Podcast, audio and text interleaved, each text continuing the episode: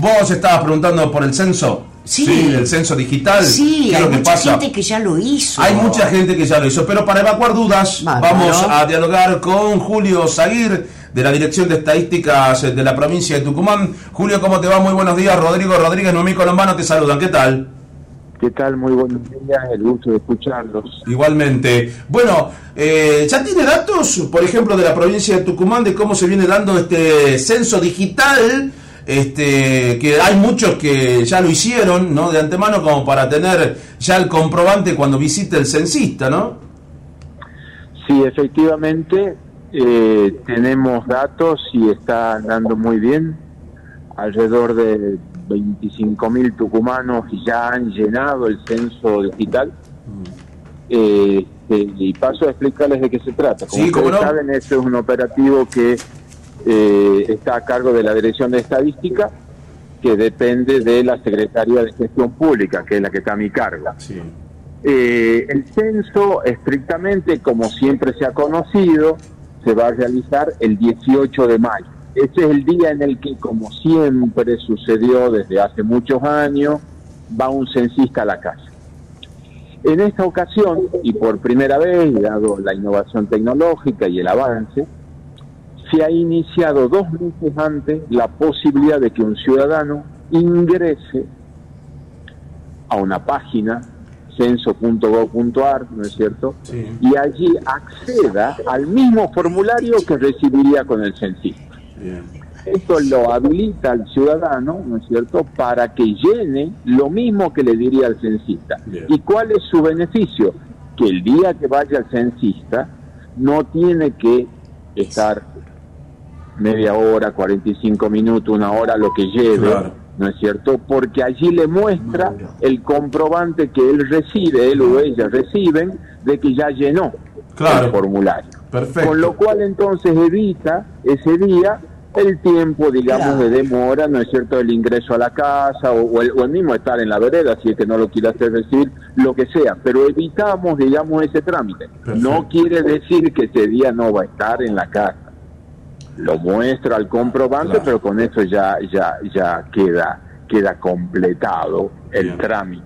¿Se entiende? Sí, eh, Julio, hay, hay, por ejemplo, aquellos que no lo hicieron y esperan obviamente el 18 de mayo, hay una, hay una preocupación más que nada por, por, por lo que tiene que ver justamente con los índices de seguridad, de inseguridad mejor dicho, Eh, sí o sí se debe responder a- a esta consulta, es necesario hacerlo ingresar al domicilio. No, en primer lugar, a ver, yo para que se entienda, porque hay cosas que aparecen como si fueran nuevas y no lo son. Mm, Los censos siempre fueron obligatorios, ¿no cierto? bien. O sea, no es que es, es ahora que se hace así. En segundo lugar, permítanme, para que ustedes se entiendan y los oyentes también, cuando usted va al médico y el médico le dice, y usted tiene un problemita de respiración, y el médico le dice, usted fuma, y si usted fuma, ¿qué le diría? ¿Que sí o que no? que, Le que sí, que, no, si es el médico, sí, claro, Si no claro. el médico, si no el médico, si no el médico no, no va a saber, no le va a dar Diagnóstico. Claro, mal, mal diagnóstico sería. Exactamente, bien.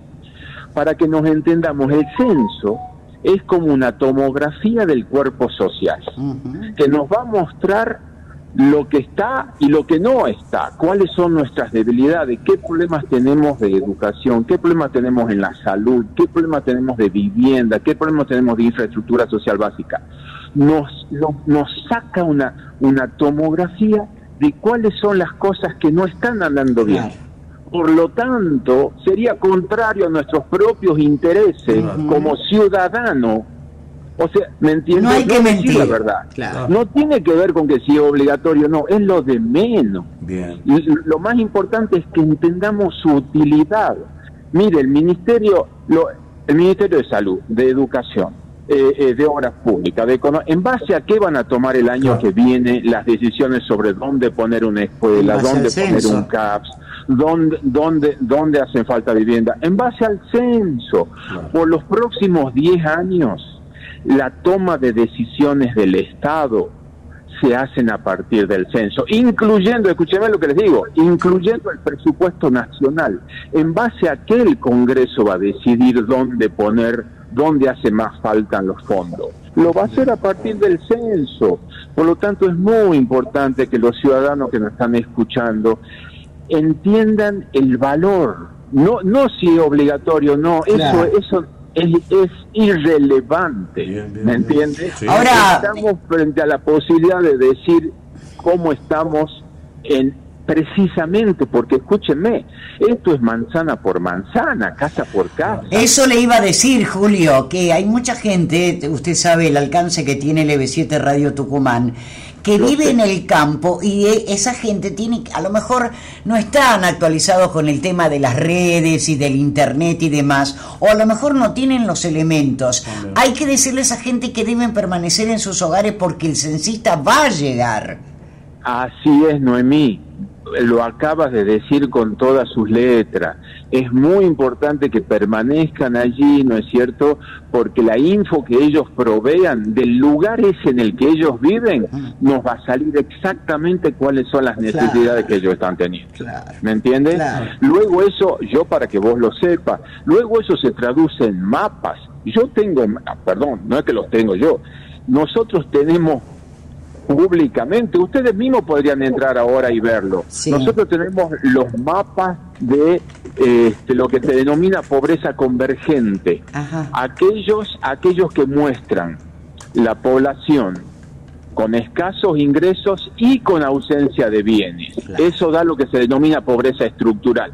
Bueno, al tenerlo nosotros, al tener la info del censo, lo podemos poner a eso en mapa, se lo georreferencia. Claro. Bien. Entonces a vos te muestra en, en cualquier ciudad dónde están los problemas, digamos, ¿no es cierto? Eh, eh, eh, más duros, por decirlo así, los problemas estructurales. Los problemas estructurales, ¿me entiende? Entonces, esa, por eso yo me alegro que ustedes, digamos, estén en esta difusión, digamos, para que, como bien dice Noemí, la gente entienda el valor ¿no es cierto?, de la información correcta del censo. Que lo reciba y que diga lo que corresponde. ¿Cuántas personas calcula que van a estar trabajando en este censo, Julio? Y bueno, nosotros calculamos eh, 21.000 censistas, este, más alrededor de 3.000 personas, perdón, 4.000 personas al margen de los censistas que tienen que ver con el operativo, con, la, con la organización. Estamos hablando de 25 mil personas en total, de los cuales 21 mil son censistas. ¿Y cuál es la identificación que van a tener eh, eh, precisamente en el marco de la inseguridad, no? Sí, sí, sí, ellos van a tener, además de una pechera, ¿no es cierto?, de un determinado color, van a tener una identificación con su nombre, con su documento y con un código QR también, perdón, un, código de barras, ¿no es cierto?, que este, ante eso ante alguna duda también van a tener un número de teléfono, un 0800 al que pueden llamar para confirmar que esa persona es, este, censista. Claro. Ahora mm, estaba pensando, mm, doctor, em, cantidad de gente me dijo 25 mil. En total, en total. Ahora, eh, para la gente que ya lo ha hecho vía internet, va a ser una una ganancia total, ¿no es cierto?, en cuanto a tiempo. Ahora bien, ¿qué, qué, horario estipulan ustedes que va, se va a hacer este censo? Porque la gente tiene que esperarlo sí o sí al censista. Claro, la, la, gente tiene que quedarse ese día en la casa esperándolo al censista. Nosotros vamos a comenzar a las 8 de la mañana y vamos a terminar lo más lejos que podamos. Claro. Con la zona de alta montaña, ¿cómo van a ser, Julio? Bueno, lo mismo, también están, están, están ya, digamos, programados.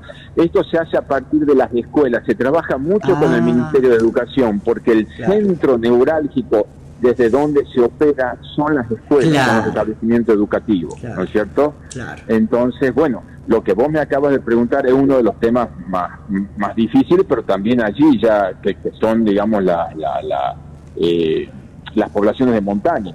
¿sí? Pero eso ya está, eso ya está diagramado en contacto con el Ministerio de Educación, digamos, ¿no es cierto? Hemos trabajado con ellos, también hemos trabajado con salud, con seguridad. Este es un trabajo conjunto Sí, que se hace entre todos los ministerios. Mi área es la que está a cargo de la coordinación y la dirección de estadística, en particular del operativo.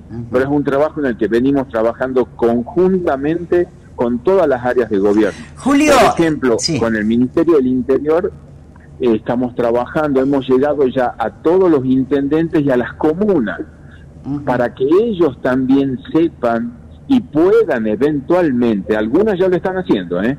Este, generar eh, eh, eh, centros o lugares de acceso de la gente, que esto que, que ustedes decían antes, que hay gente que no es, no, no es muy cercana Claro. o lejana a lo informático. Entonces, eh, eh, hay comunas y municipios que están generando espacios donde puedan acceder eh, los Claro. vecinos que no tienen conectividad, ¿no es Claro, cierto? Se los asiste para que puedan llenarlo en el caso al censo digital en el caso que así lo deseen. Recordemos, Julio, que es un solo integrante el de la familia que llena por el grupo familiar.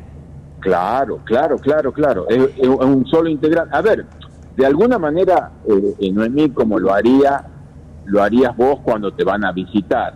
Cuando Sí. te vayan a visitar a vos, si, si es presencial, vos vos vas a estar informando. Claro, no, no, no hace claro. falta que esté toda la familia reunida, digamos. ¿no es Y cierto? cuando hay un mismo domicilio y viven dos o tres familias, es por familia. Por familia. Perdón, ¿qué, qué, vos, dices? o sea, un mismo domicilio. A veces eh, nos cuentan historias, por ejemplo, una casa paterna, adelante el papá, la mamá, o, este, y en el fondo vive otra familia. sí. La familia tiene, la familia esa tiene que dar su información. Ahí está, ¿ves? O sea, las dos familias. Las dos. Exactamente, Ah, bien. exactamente. Bien. Ahora, eh, ¿cuándo se estima que se pueden llegar a tener aproximadamente, no, no digo una fecha, pero digo, se estima dar a conocer estos datos?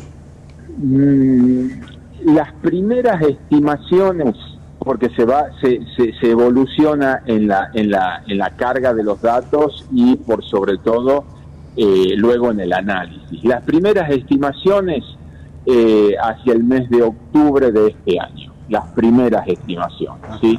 Bueno, o sea, en el último trimestre, digamos, del año en curso, pero se van a terminar de completar el año que viene. Claro. O sea, no es que esto sale... Ya. Bueno, de allí, pero claro, ya sabíamos que así iba a ser. ¿no, No, no, claro. allí, Pero digo, agiliza un poquito más lo del- Cuanto más digital, más sencillo. Claro, es eso. para- claro, más sencillo es porque ya entonces evitas la carga manual, Manual. del dato. Claro, claro, claro, claro. O sea que agiliza un poco más el censo digital, No, digamos. agiliza, agiliza mucho. De todas Bien. maneras sabemos por todos los problemas. A ver, primero porque es la primera vez, ¿no es cierto?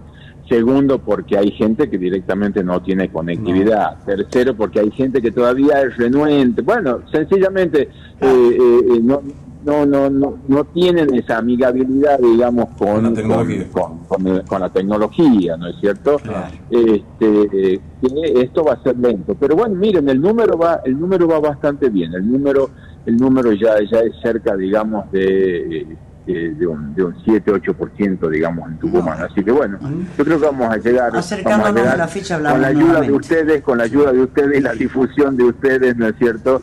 Este, podemos llegar a un 15, 20 quizás. Lo vamos a molestar acercándonos a la fecha, Julián. Muy bien, muchas Va a ser gracias. siempre un gusto, un gusto poder contestarles. Que tengan ustedes un muy buen día y a los oyentes también un muy Muchas día. gracias, Muchas muy gracias. amable. Ahí estaba, Julio ¿Eh? Zaguir, ¿no? Del la área de gente estadísticas. tiene que perder el miedo. Tiene que si. Yo no sé si el día de mañana, ojalá, como dice.